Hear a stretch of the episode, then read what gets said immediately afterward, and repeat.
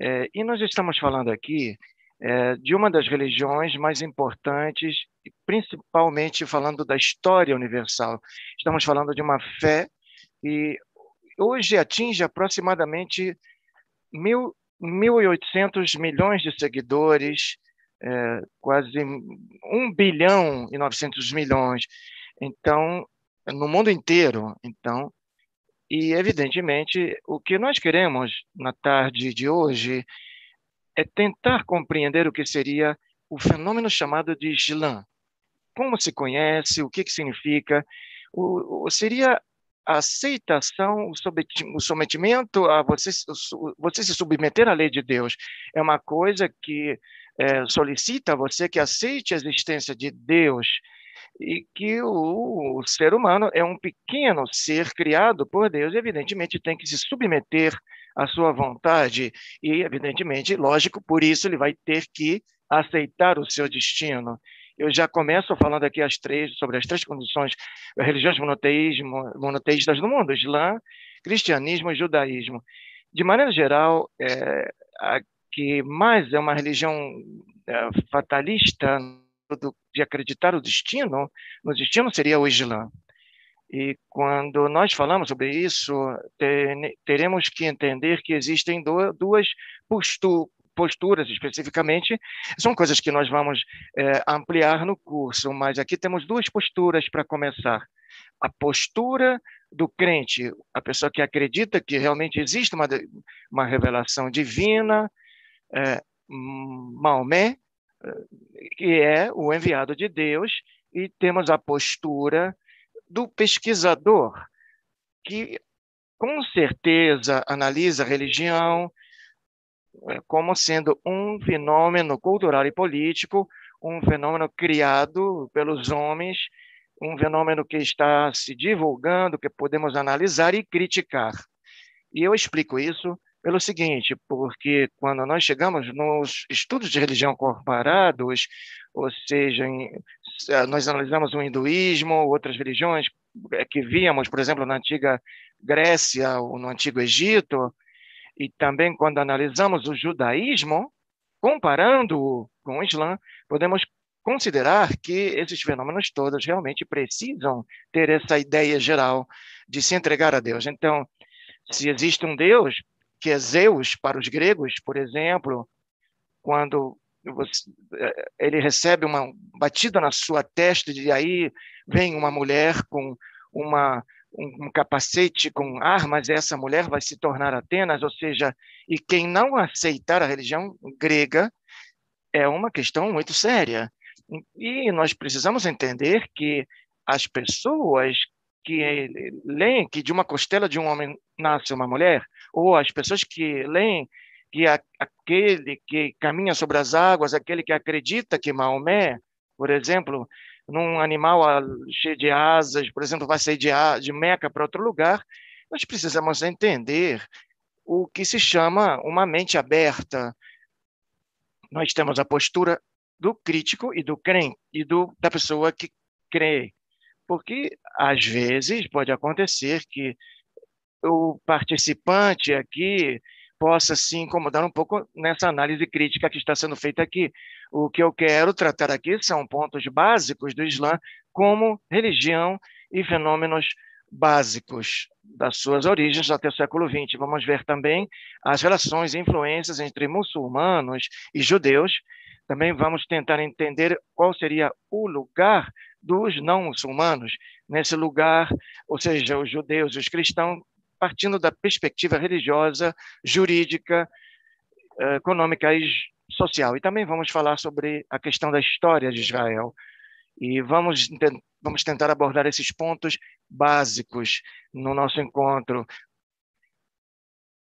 É o que vamos ver nas próximas, nos próximos slides. Então, para tentar compreender um fenômeno histórico, um fenômeno cultural, nós precisamos entender o plano chamado a dimensão geográfica e do tempo, por exemplo, a dimensão histórica.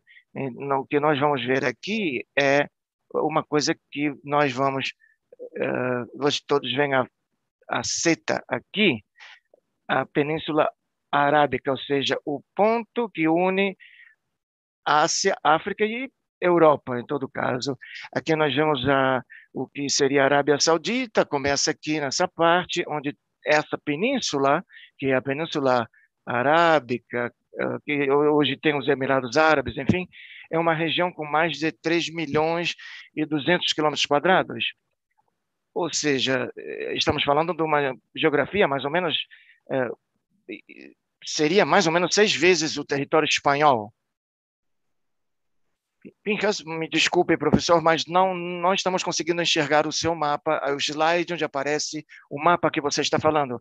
Não sei se você poderia mexer um pouco na sua, nos seus slides, porque não estamos conseguindo ver a sua apresentação. No, no, na sua apresentação, nós temos apenas a primeira.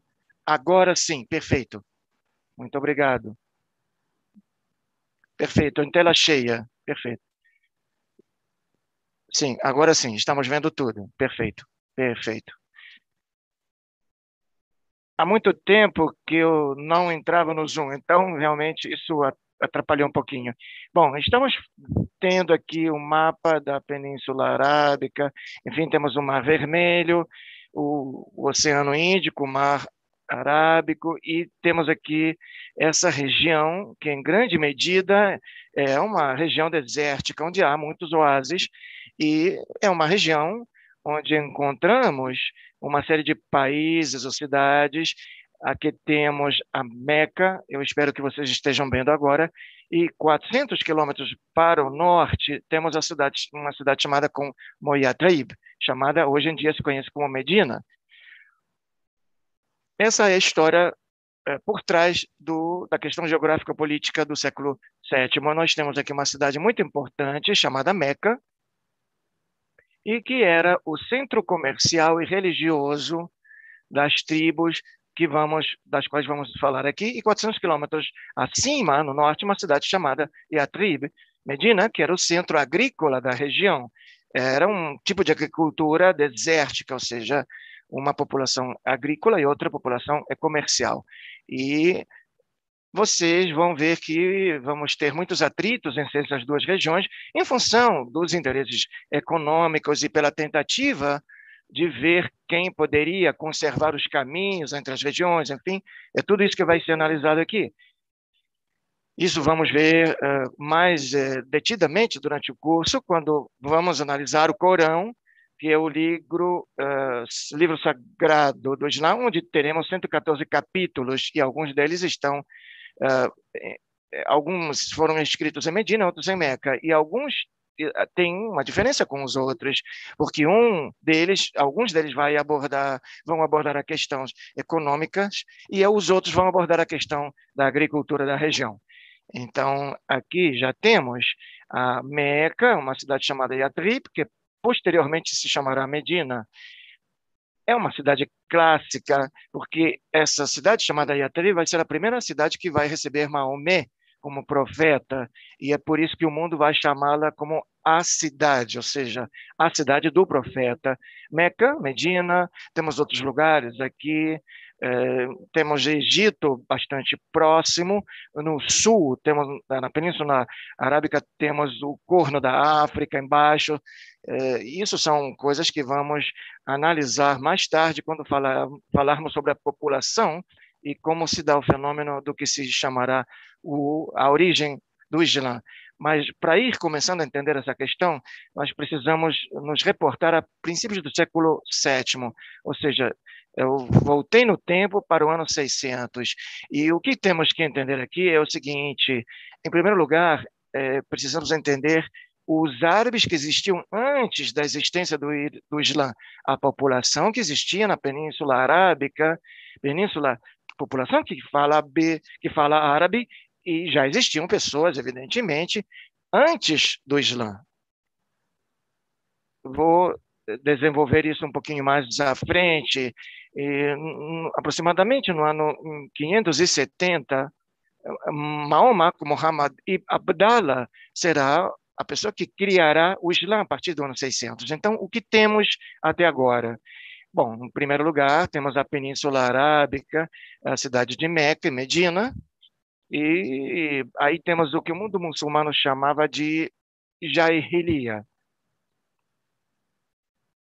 Eu coloquei esses termos em espanhol, mas quem quiser saber pode procurar em Google nos seus respectivos idiomas, português, inglês, enfim, mas nós colocamos exatamente aqui como aparece em espanhol.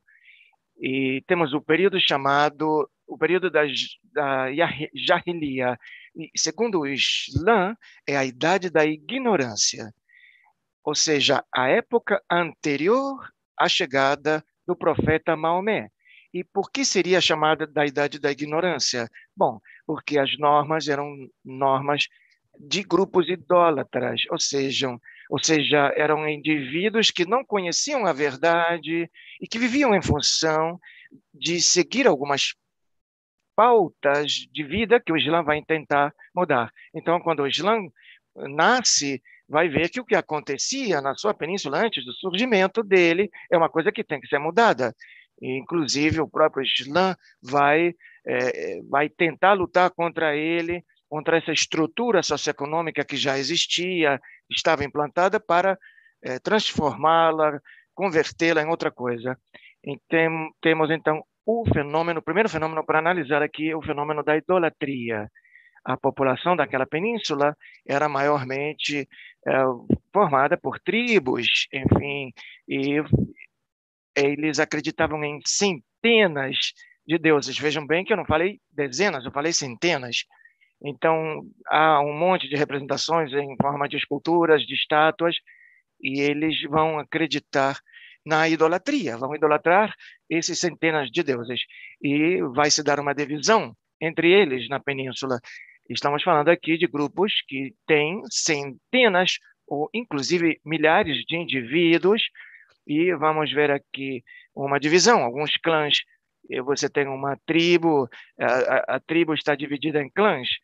Isso significa que você tem um ancestral e nós pertencemos então a esse, esse, esse, grande grupo, esse grande clã familiar e, portanto, nós temos que respeitar essa fidelidade tribal. Não importa se os meus parentes têm razão ou não. O que eles dizem é o que nós vamos fazer porque o que nós temos que ter é fidelidade a essa tribo. Isso é importantíssimo, porque é o que se chama a idade das, do sangue. É por isso que os meninos e as meninas, desde que nascem, eles já, já aprendem de cor quem são seus parentes, quem é o avô, quem é o avô do avô e quem é o bisavô do bisavô, enfim. E tudo isso quer dizer que a questão da fidelidade com respeito à tribo vai nos remeter a um fenômeno uh, chamado da vingança por assassinato, digamos assim, ou seja, se meu tataravô foi atacado pelo tataravô de outro clã, eu vou ter que uh, purificar esse sangue. Em algum momento, o que se chamava antigamente da, os italianos chamavam de vendetta, a vingança, era aquela briga tribal entre os clãs. Temos a idolatria, temos a questão tri, das tribos, e as tribos são nômades, ou seja, eles andam de um lugar para o outro, e na Península Arábica, eles andam sempre em trans, transportando mercadorias. Isso é muito importante, porque eles são nômades, têm uma grande fidelidade, um sentimento de fidelidade muito grande com as suas tribos e praticam a monogamia. É um um termo que conhecemos em vários grupos muçulmanos, ou seja, você tem um homem é, casado com é, diversas uh, mulheres e outras mulheres também. Então, é a poligamia, na verdade, não é a monogamia. Portanto, o mundo da Península Arábica, o mundo da Yahiliya também vai praticar o que se chama a escravidão. E eu já quero esclarecer alguns pontos importantes a questão dos tri, das tribos sob as normas do Islã, inclusive isso chega até o século XXI, e a questão da, da escravidão vai continuar no Islã em, durante séculos, porque isso é uma questão realmente complicada, mas é importante colocá-lo aqui. Há uma moda nas últimas décadas que eh, sair contra o mundo branco e contra a escravidão, claro, isso é uma coisa complicada, mas temos que levar em conta que quando o Islã chegar, ele vai, digamos assim, reivindicar mais uma cultura que vai estender essa questão da escravidão a todos os lugares onde ele está. Então, precisamos entender que parte dos valores da Jahiliya vai continuar no novo Islã. Outra questão muito importante é a poesia, a chamada poesia magnífica pré-islâmica. O mundo do Islã, como grande parte do mundo, inclusive até o século XX, era um mundo onde a cultura era basicamente transmitida de forma oral. A maioria das pessoas não sabiam ler e nem escrever. Isso se dá até começos do século XX, uh, falando do, da Rússia, dos czares, da América Latina, da África, uh, de maneira geral no mundo. Aqui temos a poesia magnífica, ou seja, a poesia do mundo árabe pré-islã é uma poesia belíssima. Inclusive, momentos em que ela se é, eleva no, no amor, na amizade, na fidelidade à tribo. E também tem poemas belíssimos que abordam o assunto ou o, o teor da natureza e dos animais. E uma questão muito interessante aqui é que, por exemplo, no mundo árabe, uh, existem poesias lindas para dois animais muito importantes, a gazela e o camelo. Porque o camelo, por exemplo, o, a gazela são eles são realmente objeto de poesias lindíssimas porque o camelo é o é o animal que vai permitir com que as pessoas se transportem pelo deserto e por, e por da mesma forma, evidentemente, o próprio Islã. Então, nós temos a idolatria, a questão das tribos, a escravidão e a poesia magnífica. E dentro desse contexto, é uma coisa muito importante para nós, precisamos entender o seguinte.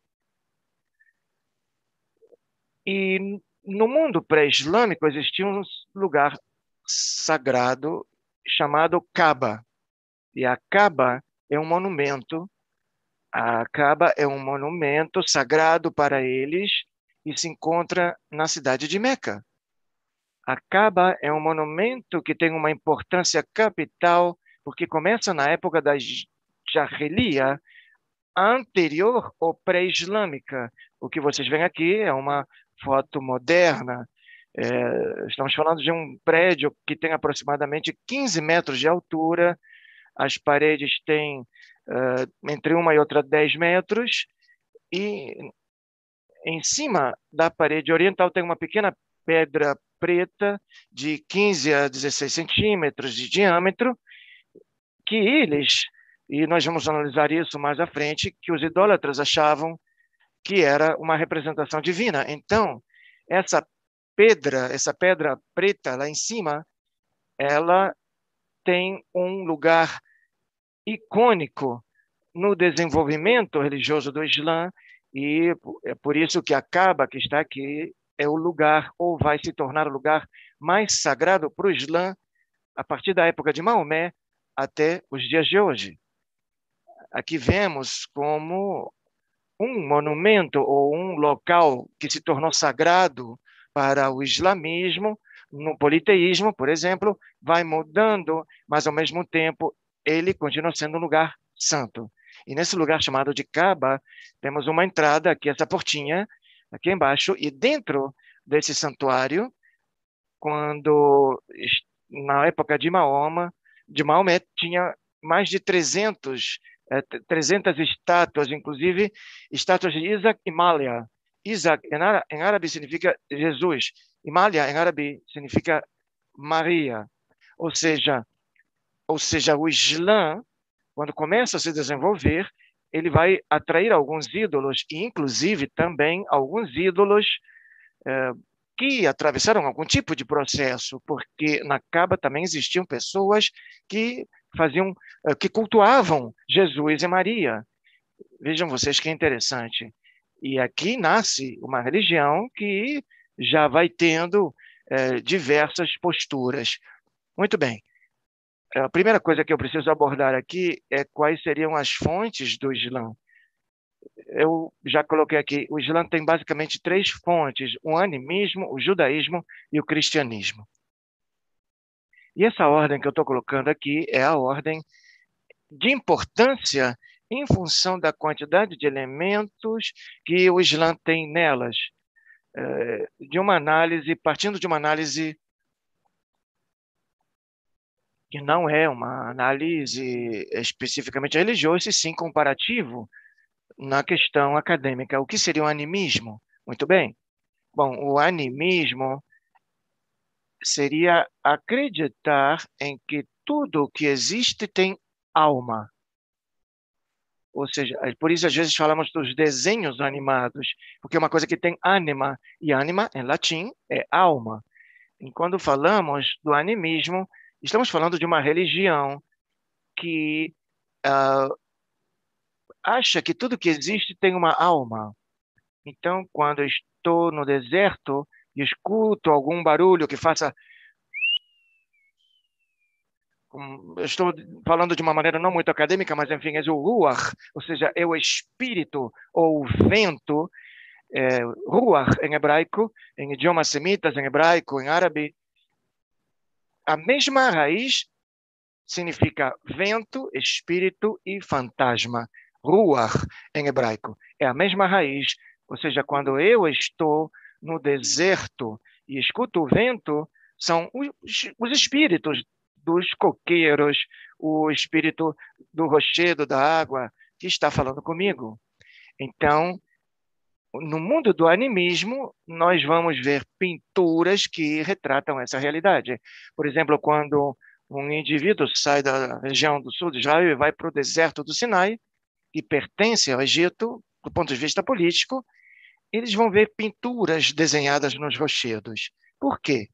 Porque quando as caravanas saem, há uns dois mil anos atrás, precisavam fazer desenhos e também oferendas. A quem?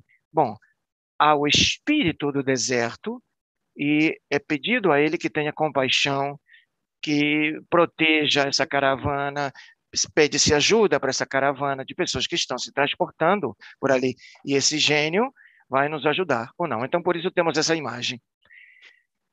Eu acho que todos vocês conhecem, por exemplo, os relatos de Aladim e a lâmpada maravilhosa. Então, o que, que ele faz? Ele, ele frota a lâmpada e sai um gênio. Então, aparece alguém que tem que ajudá-lo. Estamos falando de concepções míticas do mundo animista, do animismo, que depois vão continuar crescendo para outras religiões no que se chamará de religião organizada e o que se chama popularmente de crenças populares ou superstições. Superstições.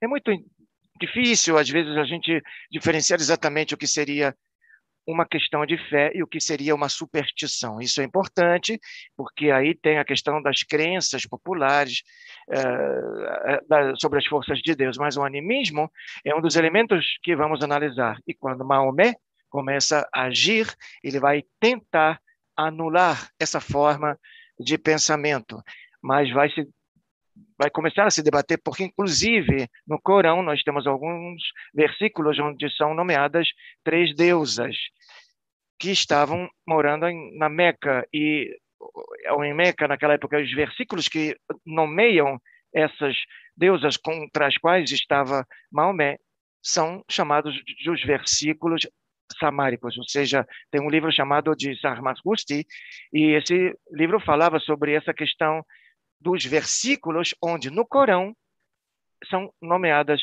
as deusas com as quais Maomé estava era contra.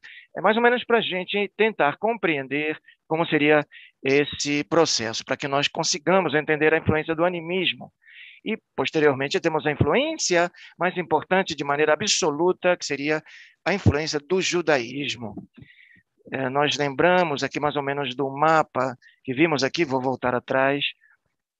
Essa aqui é a região do que seria Israel na atualidade, e nós sabemos que, no mínimo, no mínimo, do primeiro século, no ano 40 ou 50 antes da destruição do Templo de Jerusalém, nós sabemos que tem judeus naquela época que já chegam na Península Arábica. E como sabemos isso? Bom, em primeiro lugar, porque no século XIX tem arqueólogos europeus que encontraram ao longo da costa, na Península Arábica, inscrições em hebraico, lápides escritas com inscrições em hebraico. Quando você se refere a lápides em hebraico, você está falando que existiam comunidades judaicas naquela região.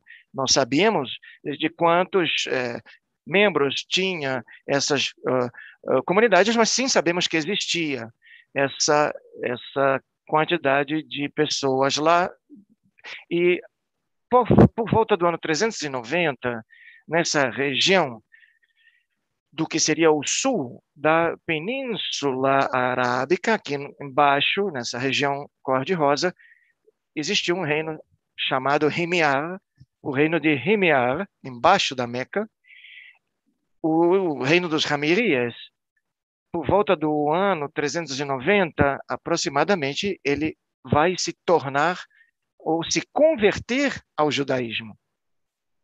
Não sabemos se todos o fizeram, não sabemos se foi apenas uma parte da elite política que se converteu. O que sabemos é que a partir do ano 390 até o ano 525, mais ou menos um período de 130 anos, os reis eram reis que professavam a religião judaica. Estou me referindo especificamente a essa região do sul, a região de Nimiar, que está perto de Meca, e o mais importante é que depois temos a questão do uh, reino cristão de Aksum. E existem judeus que vão chegando pela costa, vão descendo e vai ter, vai se conformar um reino judeu no sul. O último rei chamado é chamado de José Nuas, no ano 525, quando as tropas do reino cristão de Aksum, atual Etiópia, atravessam o, essa, esse mar aqui, conquistam e destroem esse reino judeu do sul da Península Arábica, que tinha acabado de se criar.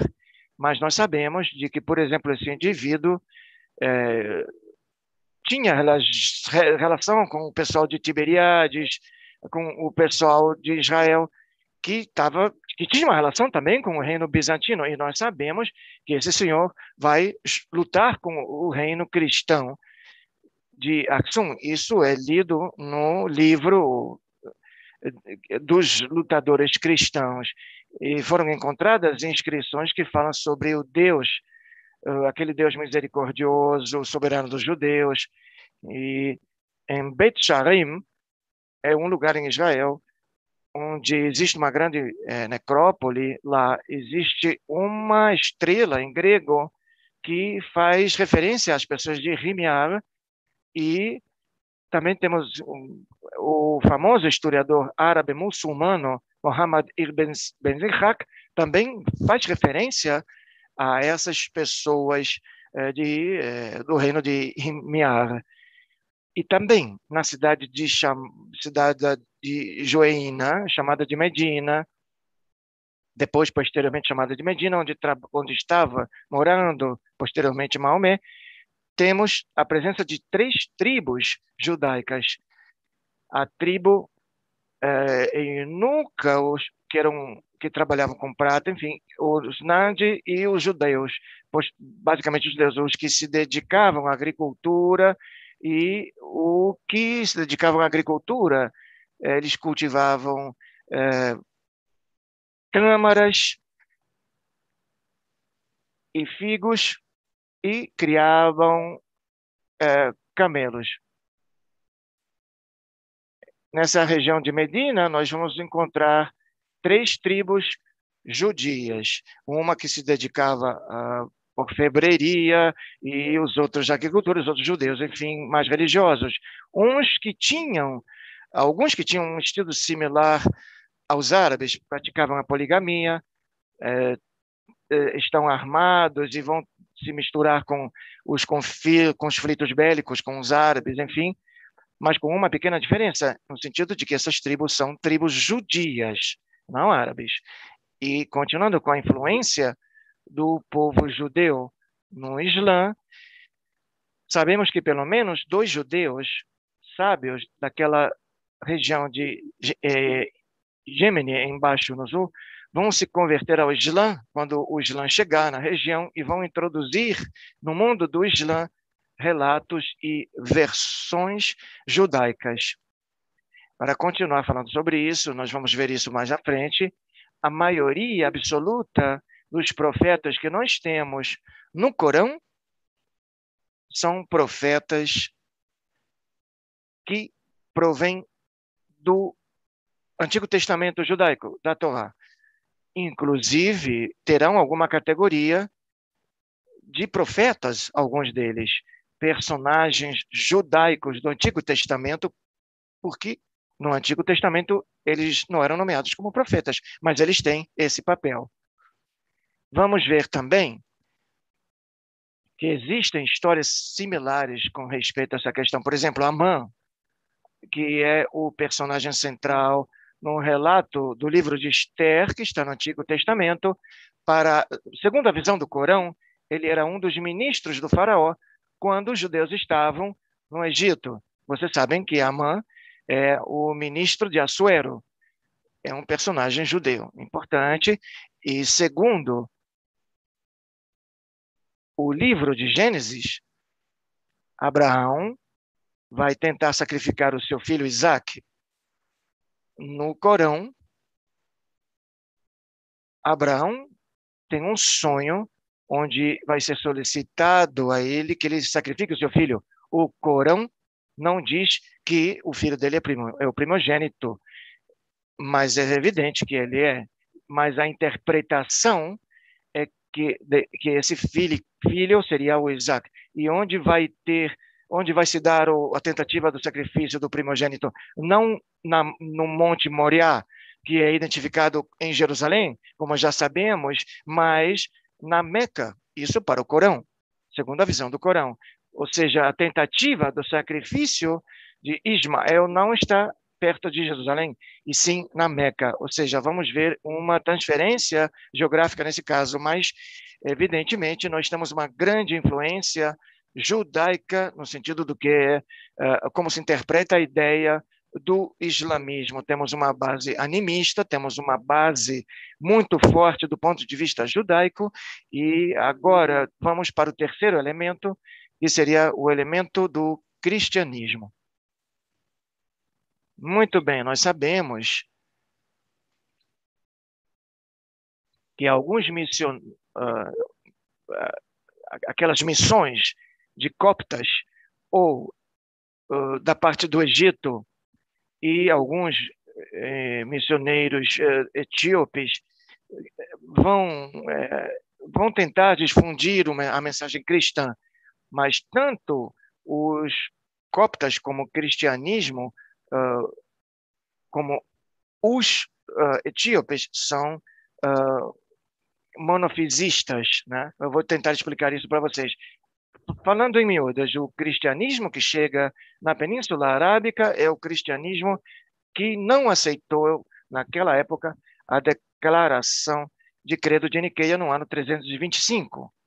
Ou seja, se Jesus, para os coptas e para os etíopes, ele tem uma só natureza, não duas naturezas, a divina ou a irmã, enfim, como o mundo cristão acredita. Mas os coptas, por exemplo, do Egito e os que pertenciam aos guerreiros etíopes, por exemplo, além deles, nós teremos também é, essa influência do cristianismo muito forte. Por exemplo, João Batista e Jesus são profetas para o Islã. E eu adianto mais uma coisa: no sentido do Islã xiita, antes da guerra do fim do mundo, que vai chegar em algum momento, o primeiro que vai chegar vai ser Jesus, Isaac, porque Jesus vai ter uma segunda vinda antes do final do mundo. E tem mais uma coisa: eu disse que o Corão tem 114 sutras é, como se fossem certo 14, 114 capítulos. Cada um desses capítulos tem nome e número. O Sura, ou capítulo 19, é o de Maria. É o relato onde Maria, sendo uma jovem virgem, fica grávida em função da vontade de Deus. Mas, diferentemente do cristianismo, não é Deus que se fez através dela, e sim um homem de carne e osso, que será o profeta Jesus. Eu estava explicando isso para poder entender que o Islã, partindo das suas origens, vai ter sempre um diálogo muito direto com essas três fontes: o anilismo, o animismo pré-islâmico, o judaísmo e o cristianismo, em que ambas conceituações são conceituações monoteístas. E o mundo cristão e judeu e o islâmico posteriormente vão se considerar descendentes de alguma outra forma de Abraão, então vão se chamar religiões abraâmicas, porque de alguma forma todos provêm ou são descendentes desse homem chamado Abraão. Portanto, o que temos aqui é que tem uma influência muito grande. Temos uma região geográfica, uma época, e ao mesmo tempo, aos poucos, vamos falar sobre o personagem central da nossa fala, que seria Maomé. E claro, como eu sou historiador, precisamos analisar as fontes.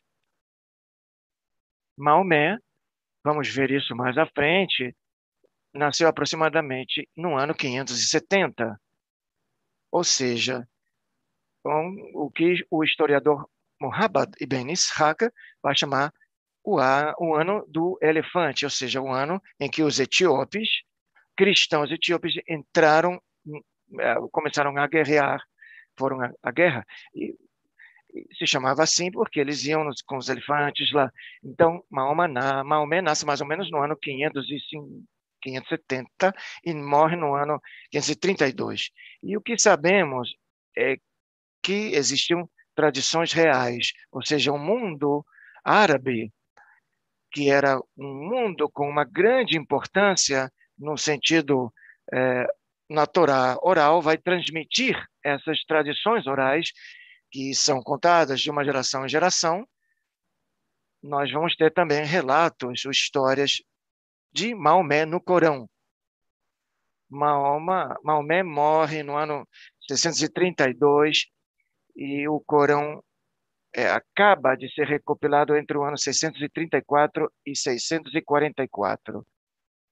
É, de, mais ou menos em, entre os 12 e 14 anos após a morte de Maomé. Então, temos, em primeiro lugar, os relatos, as tradições sobre Maomé.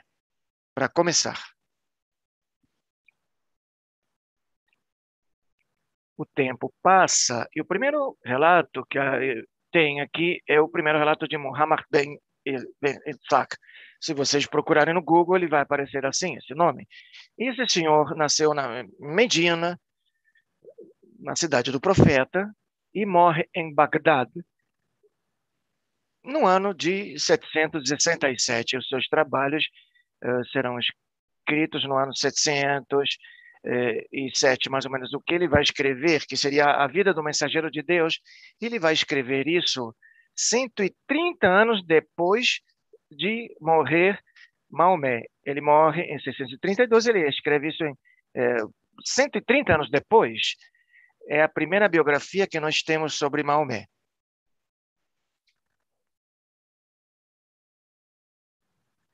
Muhammad ibn Isaac nasce no ano 704, aproximadamente, é, aproximadamente 72 anos depois da morte de Maomé. E, nesse ponto, ele acaba é, adquirindo tradições recopiladas pelos seus pais e pelos seus próprios filhos. E esse indivíduo, Muhammad ben Ishaq, é considerado como uma autoridade nas campanhas militares do profeta. Ele vai adquirir os relatos do Corão, vai fazendo pesquisas, mas essas pesquisas são orais. Depois ele estuda em Alexandria, em Egito atualmente, depois vai para Herat e aí morre na cidade de Bagdá. E uma coisa mais importante do que isso é que seus trabalhos não sobreviveram os seus trabalhos é, são adotados, digamos assim, por Ibn Ishaq, que nasceu muito tempo depois. Então, o primeiro trabalho que temos, a primeira bibliografia, nesse, biografia da qual não tem nada escrito, foi escrito por Muhammad Ben Ishaq. Mas o primeiro trabalho que sim temos, do qual temos provas, é de Ibn Ishaq, nasceu em Bukhara e morre no Egito.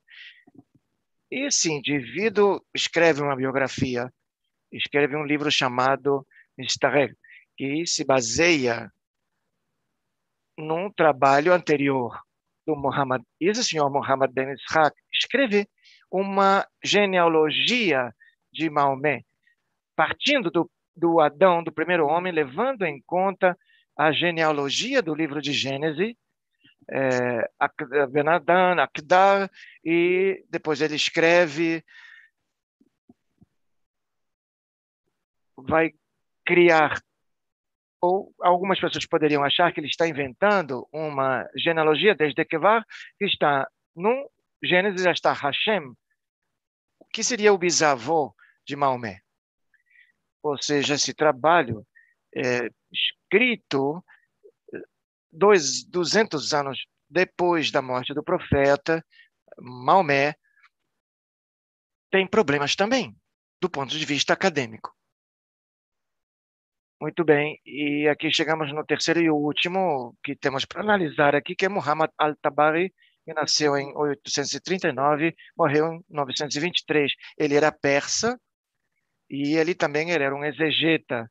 Ele, durante grande parte da sua vida, ele esteve em Bagdá, escreveu uma obra muito importante chamada Tafsir al-Tavari, que é a exegese, a, a interpretação do Corão é a primeira vez que temos uma interpretação do Corão e chamada Al-Tabari, interpretação de Al-Tabari, é uma obra muito importante, até pelo menos até 4 de setembro do ano 2021. Ou seja, até hoje, eh, todas as pessoas que seguem o Islã vão eh, estudar o Al-Tabari como eh, se fosse uma Bíblia do Torão, do Corão, e ele também ele escreve um trabalho muito importante sobre a história dos profetas é a primeira história universal escrita por um não muçulmano, por um muçulmano. É uma obra, prestem bem atenção, que tem mais de 100 volumes. Mais de 100. Começa com a introdução dos patriarcas, os profetas, os monarcas da antiguidade, os assânidas, fala sobre Maomé, sobre os califas ortodoxos, sobre os sabácidas, é, ele vai colocando os acontecimentos cronologicamente. E essa vai ser a obra que ficará como consulta posteriormente. Ou seja, há um grande é um, temos um grandes grandes problemas aqui entre todas essas questões. E realmente Maomé foi um um homem que realmente teve muita influência em várias gerações, mas ele teve problemas na sua vida que também influíram, influenciaram na vida dos outros, dos outros e nas coisas que foram escritas.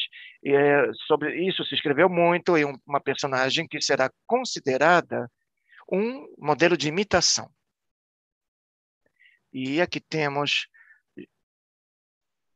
Maomé diretamente. Maomé seria chamado em árabe Absul árabe. Ou seja, o enviado de Deus e não somente o profeta. E qual seria a diferença entre um enviado de Deus e um profeta? Bom, um enviado de Deus é mais do que um profeta, porque ele traz um, uma mensagem direta de mudanças. Para o Islã, houve dois enviados de Deus anteriores ao Maomé, Musa e Isra. Musa é Moisés e outro é Jesus. Vejam vocês a importância das fontes judias e cristãs. Ou seja, Maomé é o enviado de Allah. Maomé é o filho de Abdallah e de Amina. Maomé é o que pertence ao clã dos Hashemias, os Hashemitas, os Hashem, ou seja, talvez isso pareça alguma coisa familiar para vocês. É, no ano 1922, um senhor chamado Churchill, que ainda não era o primeiro-ministro, era ministro apenas na Inglaterra, ele cria um reino que nunca existiu, o reino de România. E ele coloca nesse reino alguns reis que vêm da Península Arábica, a família Hashemi. Por isso, o reino de Jordânia é chamado também de o reino Hashemita, ou seja, o atual rei de Jordânia, o rei Abdallah, segundo a tradição, e eu acho que de grande, em grande medida é certo, seria um descendente direto, de fato, de Maomé. Portanto, nós temos aqui um clã, uma tribo dos Hashemitas, da tribo de Quraysh. Essa tribo de Quraysh, digamos que era talvez a tribo mais relevante e mais rica na Península Arábica naquela época, tinha vários eh, clãs dos Hashemitas, dos Amácidas, dos Omeias. Nós vamos falar disso depois no curso que vamos fazer. E todos que todos estão relacionados com as mesmas tribos, mas são clãs que têm a ver com Maomé. E na tribo de Quraysh, que era uma tribo muito rica, por exemplo, essa era a tribo que estava encarregada de cuidar de Caba, a tribo que fazia os serviços religiosos na central é, de Caba, naquele centro religioso pré-islâmico. E nessa tribo de nos, no clã dos Hashemis, é onde nasce o chamado Maomé, o, o filho de Abdallah e Amina. E quando Maomé nasce, aqui nós temos duas tradições diferentes. Abdallah já tinha morrido. Ou, segundo outras tradições, ele morre semanas depois da morte do pequeno Maomé. São duas tradições com interpretações diferentes no mundo da interpretação. Ou seja, Maomé não conheceu seus pais. Pouco tempo depois, com seis anos, sua mãe, ele conhece a sua mãe, enfim, é cuidado por ela e ou ela, ela morre e ele passa a viver com seu avô e com ele convive até que tem nove anos. De, quando morre o seu avô, aí sim ele começa a ficar sob a tutela do tio eh, Abu Talib. No curso que vamos fazer ano que vem, eh, vamos falar sobre Abu Talib. Ele tem vários filhos, um desses filhos é Ale. E Ale, além de ser o primo de Maomé, ele será o genro de Maomé, porque vai casar com uma filha dele. Portanto, ele será o pai dos netos de Maomé. E isso é muito importante quando nós chegarmos aos sunitas e os xiitas, na atualidade. Eu estou fazendo uma introdução do que seria tudo isso. Ou seja, em grande medida, o Islã é uma religião que vai se formando em função de um relato de um homem chamado Maomé, em função da sua, do seu clã, especificamente como uma questão, como sendo uma questão especificamente, estamos aqui abrindo um, uma história interessante para entender como isso tudo se dá. Eu já coloquei alguns dados aqui apenas para como uma introdução. Maomé, junto do seu tio Abu Talib, vai sair é, e vai fazer vários, várias viagens, vai fazer caravanas que se faziam naquela época e quando eles estão fazendo caravanas, as pessoas escutavam é, histórias. Não existia internet, não existia WhatsApp. O que as pessoas faziam? As pessoas escutavam os relatos e, num determinado momento, esse jovem que pensa, enfim, quando chega aos 25 anos, mais ou menos, ele casa com Hadija.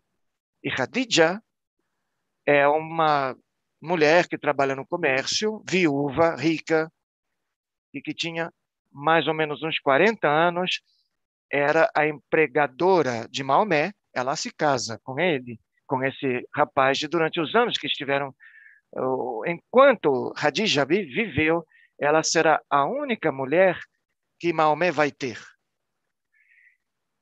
Em algum momento ela morre por volta do ano 620 ou 622, antes do que era chamado de Redija, Vejira, e antes da morte de Maomé haverá umas ela terá muitas mulheres, vai ter uma, uma poligamia muito grande. Maomé casa-se com Hadija e vai ter dinheiro e honra. Mas Maomé constantemente está procurando a verdade. Ele é analfabeto. Todos os muçulmanos sabem disso. Eu não estou falando isso de uma maneira pejorativa, apenas só colocando essa questão. Todos os muçulmanos sabem disso. E ele é, nesse caso, Maomé, é, ele vai para as uh, cavernas que estão lá isoladas nas regiões de Meca, ele se isola lá dentro. Hoje em dia diríamos que ele faria meditação, e segundo a tradição, quando ele faz 40 anos, ele tem a revelação. Aparece o anjo Jibril, que é Gabriel, e vai dizer para ele: Intal Azul Allah, você é o enviado de Deus. Ele fala em árabe para ele. Muito bem, a partir daquele momento, teremos uh, grandes mudanças. E vou abrir parênteses aqui. Gabriel seria o anjo que, segundo a interpretação judaica, foi um dos três anjos que visitaram Abraão. Segundo Gênesis, mas o nome Gabriel não aparece lá. Segundo o Novo Testamento, o Evangelho de Lucas, o anjo Gabriel é o que visita a Miriam em aramaico e arame e hebraico, Maria em hebraico, em, em espanhol e em grego. E é o mesmo anjo que vai falar para Maomé. E Maomé, naquela época, tinha 40 anos. E o, o número 40 é um número muito importante, porque 40 anos tem Maomé, 40 dias esteve Moisés no Monte Sinai 40 anos estiveram os é, hebreus dando voltas ali no deserto, 40 dias lutou Jesus contra Satanás após o seu batismo. E isso é uma influência da história cristã. Maomé começa a falar na cidade de Meca e a sua mensagem é uma mensagem é, simplesmente com uma mensagem de profetas judaicos daquela época. E a mensagem qual era? De Jesus, por exemplo, era o Sermão da Montanha. Porque Maomé vai contra os ricos que explotam, que explotam os pobres, que são contra, que explotam os pobres. Ele defende as pessoas que são exploradas, os trabalhadores explorados. E, e isso traz uma mensagem social. E Maomé também luta contra a idolatria de Meca, contra os ídolos, os idólatras. E, evidentemente, existe um pequeno grupo que está com ele e a maioria se opõe. Mas no ano 622, vem o que vem a Esdra em árabe, o Êxodo em português, ou seja, a, a saída de Meca para Zrir. E ela será a cidade é, em Jerusalém, em que será de Medina a Isra al-Garid, que será a cidade onde irão todos os judeus. E ela conta o tempo, o mundo cristão considera, por exemplo, e conta os anos do nascimento de Jesus desde, desde aquela época, mas o Islã o conta a partir do ano 622, a partir desse êxodo do ano 622. Depois vem as guerras, Maomé vai tentar, vai tentar acabar com as caravanas, tem a Batalha de Raiba, vai conquistar a Meca, e no ano 632 morre Maomé. Mas antes, em 610, de 610 até a morte de Maomé, passa-se, transmite-se uma mensagem, e, e a mensagem de Maomé é que você tem que se submeter totalmente à vontade de Deus. Você tem que submeter ao que Allah diz. Alabi, em árabe, significa Deus.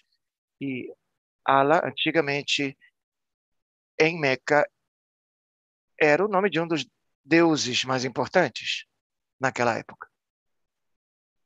Com a ponta da espada e com a mensagem falada, Maomé vai começar a transmitir a sua mensagem para as outras gerações. E vocês vão ver que existem quatro califas, segundo o livro dos sunitas, os xiitas, são três usurpadores e um só que é verdadeiro. E aí sai o Islã. Ele vai falar sobre a mensagem que Deus trouxe para eles, a mensagem verdadeira, e sobre isso nós vamos falar durante o curso que nós vamos fazer nos próximos meses. Então, eu agradeço muitíssimo a atenção de vocês e continuamos em contato através da Morea College. Muito obrigado.